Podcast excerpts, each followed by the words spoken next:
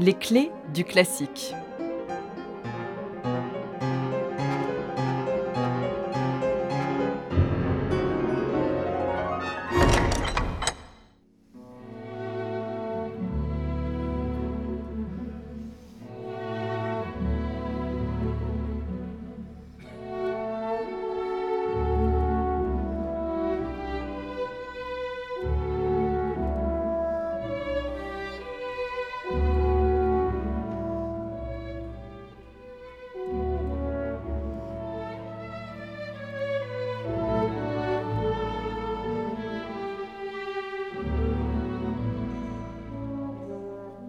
Été 1909 à Altschulderbach, à 3 km de Toblach en Italie.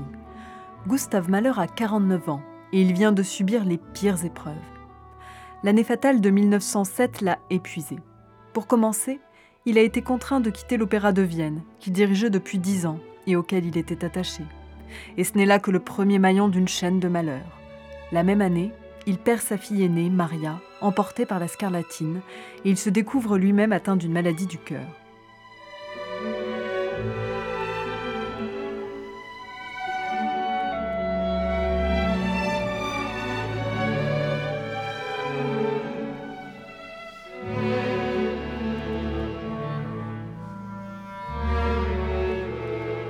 Les médecins préconisent à Malheur de renoncer aux activités physiques.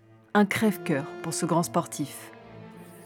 C'est la plus grande calamité qui m'ait jamais atteint, écrit-il au chef Bruno Walter. Pour mon exercice intérieur, j'ai besoin d'exercices physiques. Depuis bien des années, je m'étais habitué aux exercices les plus violents. Courir les forêts, escalader les cimes, pour en rapporter des esquisses musicales tel un butin conquis de haute lutte. Je ne revenais à ma table de travail que comme un paysan qui rentre sa récolte, uniquement pour donner à mes esquisses une forme.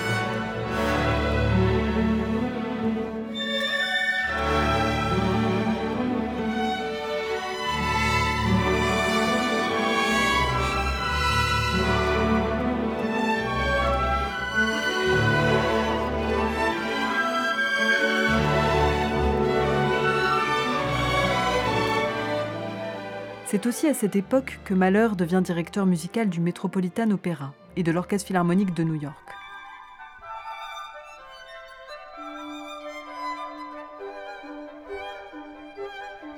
Quinze mois après la mort de sa fille, il achève Le Chant de la Terre, une œuvre à mi-chemin entre le lied et la symphonie.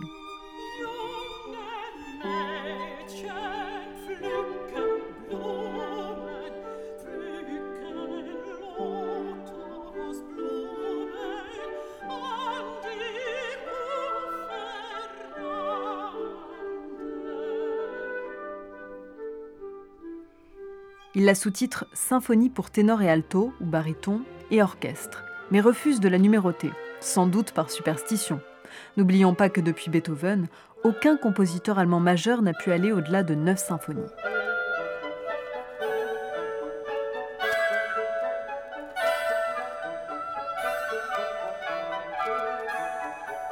Lors de cet été 1909, à Altschulderbach, Alma Mahler a fait construire une Komponiertäuschen, autrement dit une cabane à composer, près de leur hébergement, pour que son époux puisse travailler sereinement.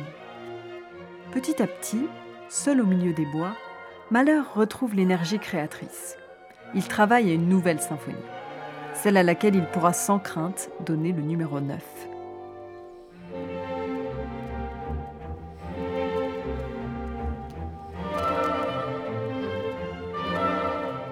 Malheur ne va pas tellement laisser de traces sur la jeunesse de la neuvième il écrit tout de même à Bruno Walter.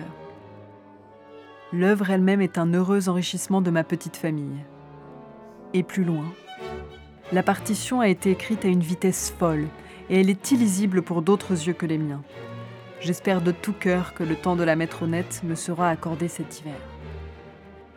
Dans cette symphonie, Malheur laisse de côté sa recherche de mélange vocal et instrumental, poussée à son paroxysme dans la huitième symphonie, dite d'Émile, et dans le chant de la terre.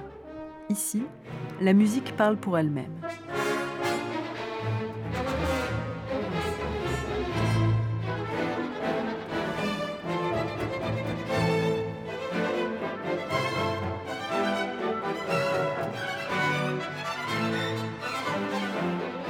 Dans la neuvième, chaque mouvement est composé dans une tonalité différente. Ré majeur, Ut majeur, La mineur et Ré bémol majeur. La symphonie s'ouvre et se clôt de manière originale, par deux mouvements lents qui encerclent deux mouvements plus rapides, un Ländler et un rondo burlesque.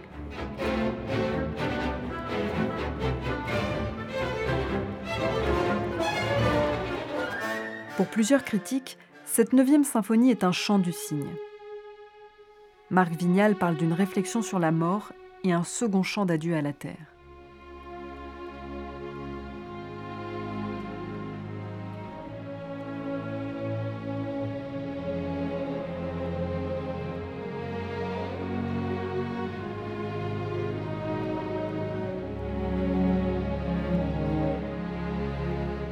Mais cet adieu n'est sans doute pas réel. À l'époque, Mahler n'est pas encore gravement malade.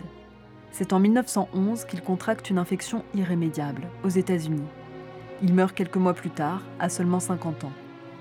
La symphonie numéro 9 est créée à Vienne le 26 juin 1912 sous la direction de Bruno Walter. Quelque part, la malédiction de la 9e symphonie l'aura bien frappé. Mahler laisse derrière lui une dixième symphonie inachevée.